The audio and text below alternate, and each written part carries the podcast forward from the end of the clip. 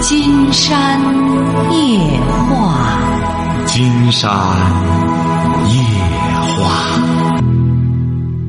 晚上好，听众朋友，我是您的朋友金山。喂，您好，这位朋友。喂，喂，你好，今天，哎，喂，哎，您好，我们聊点什么？嗯，我说我是一名村小教师。什么教师？不是您是什么教师？那个村小的教师。对着话筒讲话哦，我对着话筒啊。啊！你是就是说在村里的小学老师哈？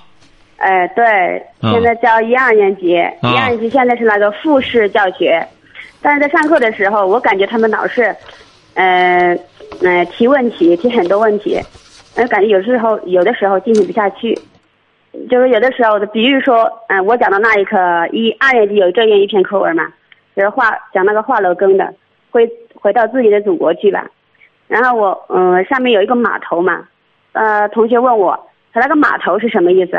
我说就是那个等船的地方，然后他又问他那个船为什么会浮在水面上，不会沉下去？你说像这样的问题，我该怎么给他们解答？哎呀，您就得不断的拓展，不是很简单吗？你就得再给他讲啊，水有浮力呀、慢慢的就这样，就这样慢慢的引导啊。孩子现在就好提问题呀、你比如说，如果要是这些问题，你要实在回答不了，也应该怎么着呢？也应该诚恳的告诉同学。你说有些问题啊，老师也回答不了。像您提的这些问题，船为什么浮着？或者说为什么沉不下去啊？或者、呃、桥为什么拱形的桥能够能够不塌呀？这些东西呢？你说我给你们推荐一套书，你们也可以看《十万个为什么》，这些问题在上面都有。你就告诉同学，千万不要怎么着呢？装万事通，不用说您这位朋友，他就是大学老师，也有他不了解的领域。这个知识太广阔了，谁能说自己什么都懂啊？所以说，你就诚恳的告诉同学，就目前来说，我能教授你们的，主要还是课本当中设立的这些问题。如果要是你们想了解这些问题，老师可以帮着你们去涉猎，明天回答你们，这不很简单吗？哦，有的时候，哎，你这样诚恳的和大家交流啊，同学呢反而不，千万不要这个，这个最不最不明智的做法就是有些老师，要么他不知道就不告诉你怎么着，不要这样，知道知不是孔子早就说吗？知之为知之，不知为不知，是知也，就这么个意思。知道就是知道，不知道就是不知道。哦，哎，所以说没事儿还慢慢学。你本来这个能你能够在村里坚持当个这个老师，而且能够这样耐心的和同学交流，很好。今天也希望您呢，您多大了？我三十五岁，三十五岁，还还不大哈。就是没事儿的时候，也可以自个多涉猎点书籍，呃，多多看点书，好不好？哎，对，哎有的时候我不懂的时候呢，我就跟他们说，呃，我回家上网查一下，然后给你们解答。哎，对对对，你也不你对你说我到时候我我帮着同学去干什么之后，这样，这说明你教的这些同学呢思想非常活跃，这说明你教学还是有方。那么他们提问题不要打击他们，他提这问题现在查多好查，弄个百度一查全都有了，你第二天再告，但你不最好不要让他们自己去弄，是不要让他们去玩这些电脑，好不好？哦，好，哎，好嘞，再嗯，见。还有一个，哦，金山老师，啊，哦，还有，就是说，嗯嗯，比如说我上一年级课的时候是那种复式教学嘛，那种模式，嗯就是现在村小的同学比较少嘛，嗯一个班差不多就是几个同学，一二年级在一起。有的时候我上一年级的时候，二年级的同学老爱，就是说他们喜欢听嘛，可以啊，你完全可可以以把他们合并到一起一块儿讲啊。呃，可以一起讲。但是有的时候，呃，比如说二年级要写讲完了，然后二年级要写作业，然后他们不写，老师那里津津有味的听着我讲一年级的。这个时候，有的时候我也不想看着那种他们那种求知的欲望，我也不想打击他们。但是如果打击，如如果不就是不是呃不管的话，他的作业也写不完。可以，没事儿。这个你呢，既然是在村里这样教学生呢，你可以这样。嗯学生呢也不多，你完全可以沿袭圣人教学的方法，因材施教，因人施教。你比如你这些同学呢，都是能扒拉数过来的同学，你都了解他们的特点，然后根据他们的特点来教他们学东西，晓得吧？这样你可能会摸索出一套独特的教学方法。哦，我的因材施教。对，有的同学比较好玩嗯，喜欢玩对你比如喜欢玩的那些同学，实在是不学的那些同学，你也不用非得拖着他整天弄着作业什么的，你也拖不过来。你完全可以根据他们的情趣爱好。你别有些同学吧，他就喜欢开挖掘机，那么你完全可以给他买一本挖掘机的书啊。你看，老师送你一本这个，你像这些书啊，说白了。论斤都不用论斤卖，你到现在这收废品那说白了，这这些书它都有，这种特别专业的书，看的人也少，所以说你多弄点这种书，呃，给给你们这一共十几个同学吧，两个班。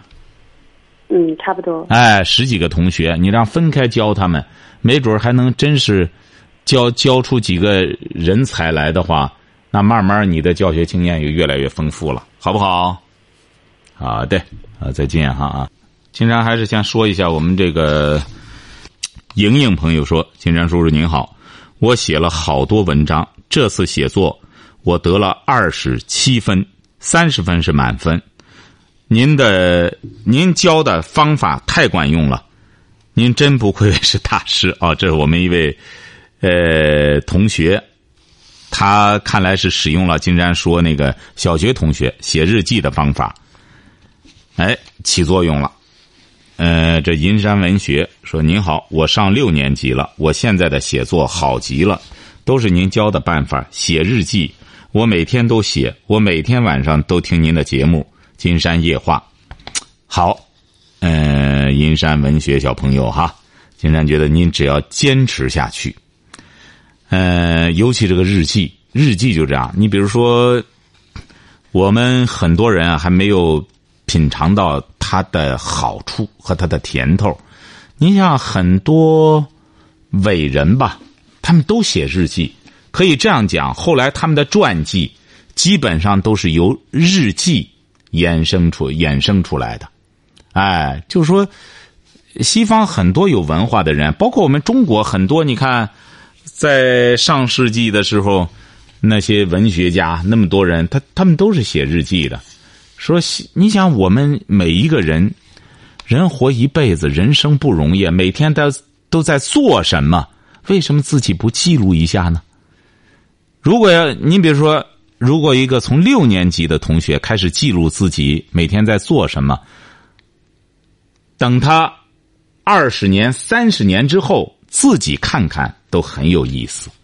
心愿朋友说说的太到位了，不愧是大师，我也从中悟到了很多。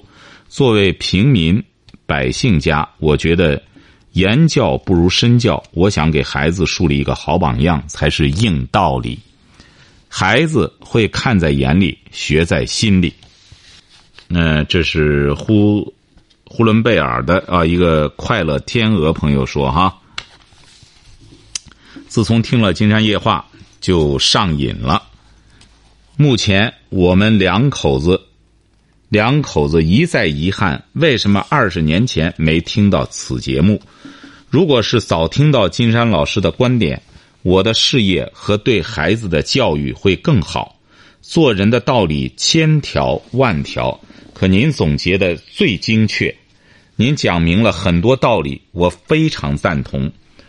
您为迷茫中的人民大众指明了正确的道路，让广大听众每天都能分享这份精神大餐。我每晚都很期待，谢谢您，请您多多保重身体。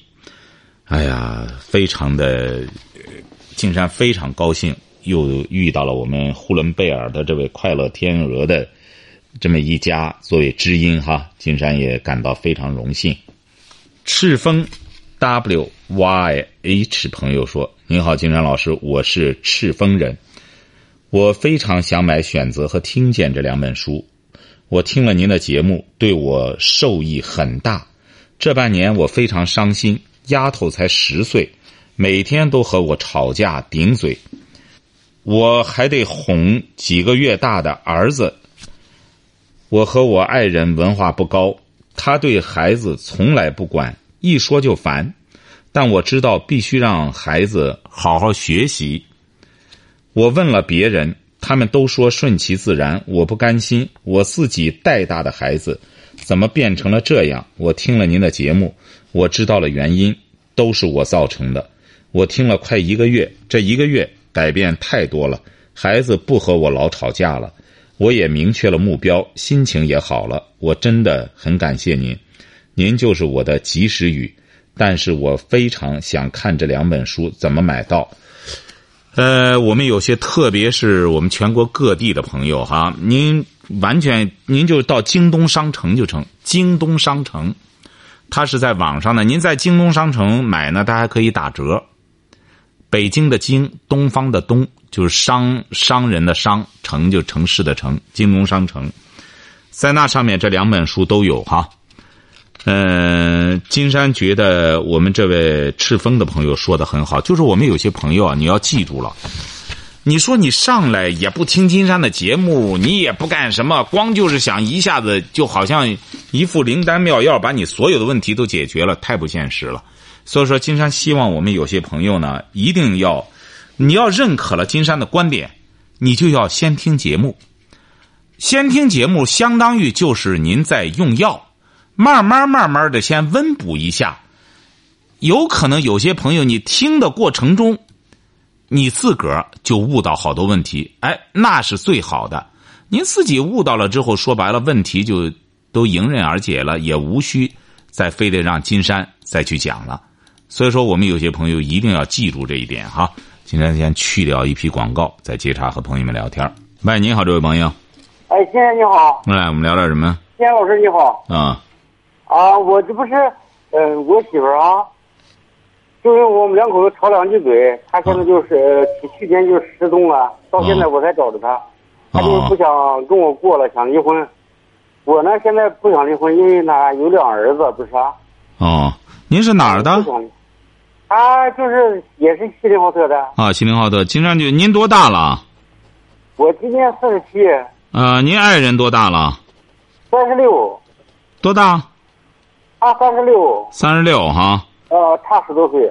嗯，你两个儿子。啊。啊，行啊，您就您就没事儿没事儿您记住了哈。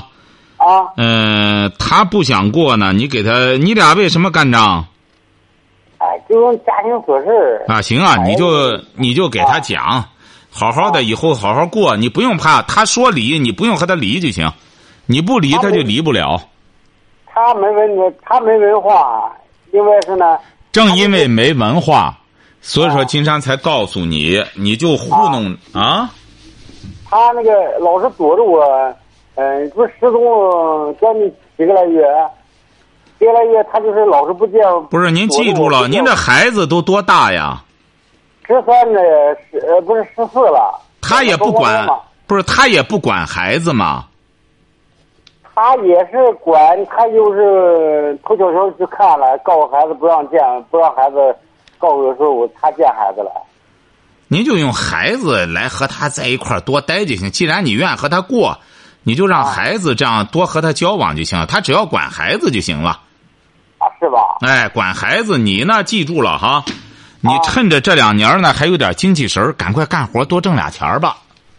你俩儿子，您负担也挺重。所以说，你要明智的话，甭管他了，他也没文化，他也上哪逛荡上哪逛荡，他只要管管孩子，让孩子呢知道有这么个妈，别再离婚就行了。你呢，主要把精力放在上班挣钱，啊，好吧？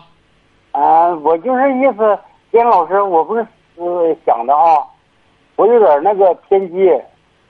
你有点什么？失踪吗？你想干嘛？他不，他不是失踪吗？啊。我也我也想给他玩玩失踪。你别这么干了，您记住了哈。这个男人啊，你得记住了，这位先生，你得像个爷们儿，好吧？不是，金山老师，你听我把话说完了啊。我意思是，我是失踪呢，我失踪四五年哈，我出去挣钱去。那那也行啊，你失踪去吧。你失踪，他一看你走了，他就在家管孩子了。啊，我就失踪个四五年，我出去挣钱去，然后把钱拿回来，他看他咋说？啊，可以，可以，可以，可以。你这样，反正的，这样你走了，他就在家里；你在家里，他也腻歪你，他不在家，你就出去干活去吧。你呢，记住了哈，这个你别四五年再把钱拿回来。你呢，就是出去，呃，隔上个这个半年六个月呢，你就往家拿点钱，让他也知道你在外面一直挣着钱照顾家呢，他可能也会挺感动的，晓得吧？对吧？哎，好的，好好，再见哈，哎。喂，你好，这位朋友。喂，你好，金山老师吗？哎，我们聊点什么？哦，我今年二十七岁，已经结婚了。嗯。但是，嗯，现在怀孕四个月。嗯。就是现在我老公出轨。嗯。我就想，我现在怎么办？你是什么文化？初中。他呢？也是初中。他是干嘛的？厨师。厨师。嗯，他打算怎么办？嗯。他打算怎么办呢？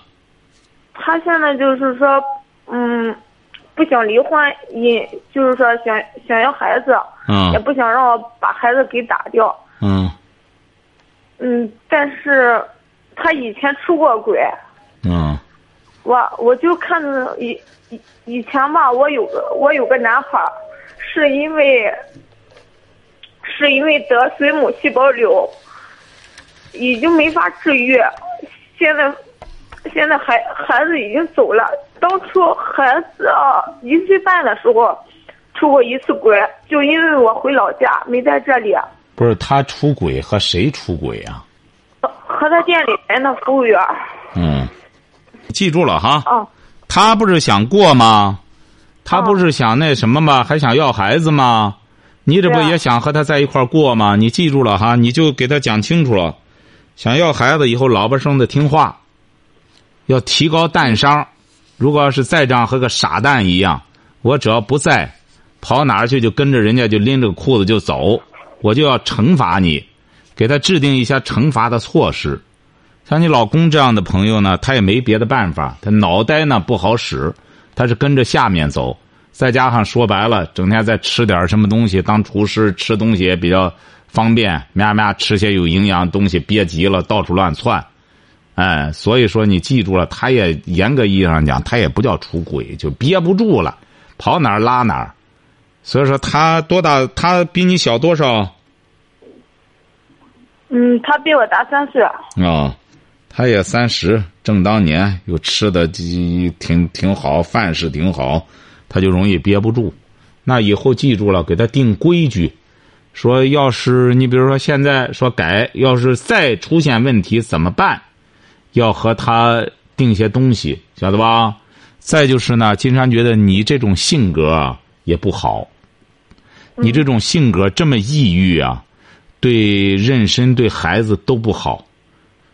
嗯，你要想避免这些问题，你得性格开朗、快乐起来。你这个婚姻呢，就是那么个婚姻，你不要觉得怨天尤人的。你找的这人说白了，他就不是个稳当孩儿。所以说，你呢就别抱怨这个，你就应该往开里想。既然我想要孩子，我首要的是管孩子，我不管他爹，他爹爱怎么着怎么着。实在我管不住了，我把他休了。但这个孩子既然从我肚子里出来，我就要对他负责任。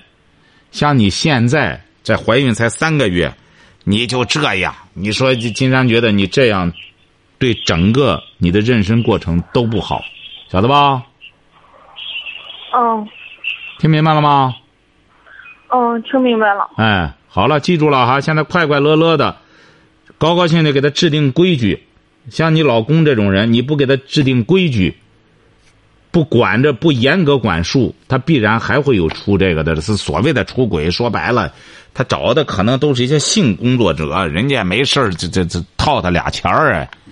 记住了哈，先集中精力。既然要孩子了，就别再这这这样没事就是干仗了，好吧？嗯。好嘞，再见。金山还是插空再说一下我们微信公众订阅号上的这个留言哈的留言。金山老师您好。刚刚听完您的节目，我听您节目将近一年了，您主持的节目真是太好了。帮助多少破碎的家庭又重新建立起来，帮助多少无知的父母。怎么教育他的孩子？其实每个孩子，其实呢，在这儿，金山觉得我们现在，他不仅是无知的父母，实际上我们现在有很多有知的父母啊，也是也是受到很多伪教育理念的影响，对孩子的施教方法是有问题的。哎，一定要记住是有问题的。其实每个孩子一生下来都是好孩子。就看父母怎么教育了，对，这这点说的对。在最后，我祝愿金山老师工作顺利，天天有个好心情。谢谢哈，这是一位济南的朋友。悠然如梦，山东男人很多都怕老婆，可是不疼老婆，不爱干家务。我们天津很多男人都干家务，可是不怕老婆。大事儿都是男人说了算，是疼老婆。你看，人家这是天津的悠然如梦总结的哈，说山东的人呢都怕老婆，可是不疼老婆，不爱干家务。我们天津的男人多都干家务，可是不怕老婆，大事儿都是男人说了算。哎，男人还疼老婆，实际上这是非常有道理的。为什么呢？您这个男人他如果要是怕了老婆了。他就不可能疼老婆爱老婆，那他怕他，他能爱疼他爱他吗？他本来就憋着气，他本来说白了就窝着火，他只能就是伪装着，为了糊弄着这个家，他就在那里这为这男女人还觉得挺厉害。我你看人天津不一样，天津很多男人都干家务，他干家务是自愿的，不是老婆在那发号施令让他干的。所以说，他们也不怕老婆，老婆也不示威，而且是家里的事儿都是男人说了算，而且还疼老婆。你看，他这是一种非常健康、非常有逻辑性的这么一种发展脉络。好，这位朋友，是这样的，我老公就是说他现在出轨了，我也抓住他了，抓住他了。呃，中间啊，就是说有这样的，就是说，呃，我和他结婚啊，我比他就是说大十岁。我比他。你今年多大了？呃，我今年呃四十六了，他今年，呃，他。你是二婚找的他吗？对对对。啊，他三十六哈。嗯，对。啊，你什么文化？我初中。啊，他呢？他初中。啊。就是说我那个，就是说我离婚的时候就批过十多万块钱，批过十多万块钱。就你离婚的时候，你老公给了你十多万，你前夫给了你十多万块钱。哎，对，你拿着钱又找的这个三十六的，对对对，啊，那个就是说中间啊，我又花了四五万，剩的还有还有个八万块钱，到最后我们结婚了，结婚了就是说，呃，我帮他就是说他拿他他我帮他还了，也也也把这八万块钱也帮他还账了，也也也也花完了，也没有了，也没有了。这几年啊，就是说。呃，他一直在外面都很花心，我也找不着，我也找不清哪一个是哪一个。我们现在他不叫花心，你记住了，他不叫花心，他这个就叫嫖娼。你所以说你找不到哪一个，因为他嫖娼的时候啊不断的更换这种嫖娼的对象，所以说他这也不叫外遇，也不叫什么花心，他叫嫖娼。他是干嘛的？他是做手机的，做手机的跑业务的。跑业务的也没跑出什么钱来，你还得给他钱，是不是啊？对，嗯，那个中间啊，中间就是说，他就就是说不停的，我听说过他跟东北的一个导游在一起，呃，几年几年就是说，因为我生就是给他我生了两个儿子，两个儿子。他是已婚吗？对对。啊，你还和他又生了，你又给他生了两个儿子。对对。你前你一婚生几个孩子？我离婚生一个儿子。啊，您这仨儿子了哈？呃，那个儿子跟他爸爸了。啊。您还是生儿子的高手。嗯，就是说那个，就是说现在就是。你和他在一块儿待多少年了？待了差不多十三四年了嘛。啊。十三四年了，就是说他现在就是说，呃，那个，呃，就是说这几年嘛，这七八年嘛，就说他中间就是说整天的在外面，就说我跑业务，我没时间，我都不来家来，一个月来家来个四五天，来家来个四五天，就是说那个。咱这咱弄这两个孩子，咱没法去跟踪他。他说他跑业务又没个点，没法跟踪他，就就就自己就你跟踪他干嘛呢？你跟踪他干嘛呢？没跟踪，就没跟踪。你这两个儿子都多大了？呃，大的大的十二了，小的八岁了。嗯，就是说现在呢，就是说、那个他每个月能挣多少钱？给你多少生活费啊？他就是说一个月挣两两两千来块钱，每个月就给我两千来块钱，嗯，两千来块钱就是说吃喝都不够，后来就是我那点钱家家补补也都也都用上了。不是你当初为什么要找他呢？因为当初找他的时候，就是说他就是说，呃，没人介绍嘛，没人介绍，就是说，呃，他就很愿意，他就很愿意接受。他说，他说，我说我大，他说，他说那个不嫌大，呃，就就就很愿意接受。您知道为什么吗？那时候，那时候他憋急了，确实也憋急了，也穷，没人没人找他。他和你在一起，他练出色胆来了。他在这之前要有这色胆的话，他不和你结婚。他那个时候胆儿还小，跟着你，你把他的淫性终于发掘出来了。你还是大他十岁的个大姐，你没教他好，你知道吗？那时候你想想，他越是这种孩子，他越有偏见，你知道吗？他不会和你在一块儿的，他觉得出去丢人。他不是那种赶时尚的。你像人家那个迟重瑞，人家到哪儿都说，人家找那什么迟重瑞多帅小伙演唐僧那个，人家找那对象也比他大十岁多，人家不过是第一富婆，那女的是好像是上一次被评为中国第一富婆，最有钱的。嗯，哎，人家是人家赶那时髦可以啊，你哪有这实力啊？他会出去，他不会提你的，他会觉得丢人的。为什么呢？因为你找这人，他没有资本，他只是因为穷，他找不上别人，他只能委屈着找你。找你之后，他就觉得有家了，也练开胆儿了，也知道怎么找女人了。哎，他所以说他就不愿和你在一块儿了。你现在什么意思吧？你打电话什么意思？我打电话，我就是问你，金山老师，这还能不能过？